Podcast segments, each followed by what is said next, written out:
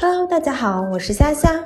对于新加坡、马来西亚、印度尼西亚和泰国站点，如果您选择不发 SLS，仍然需要在卖家后台中回填订单号，以便追踪物流。需要注意的是，在收皮后台系统中，运单号只能被输入一次，并且无法修改，且确保您输入了正确的订单号。另外，如果您超出了 DTS 规定的天数，订单仍未点击发货或者输入物流单号，则会被系统认定为迟发货。感谢您的收听，我们下期再见。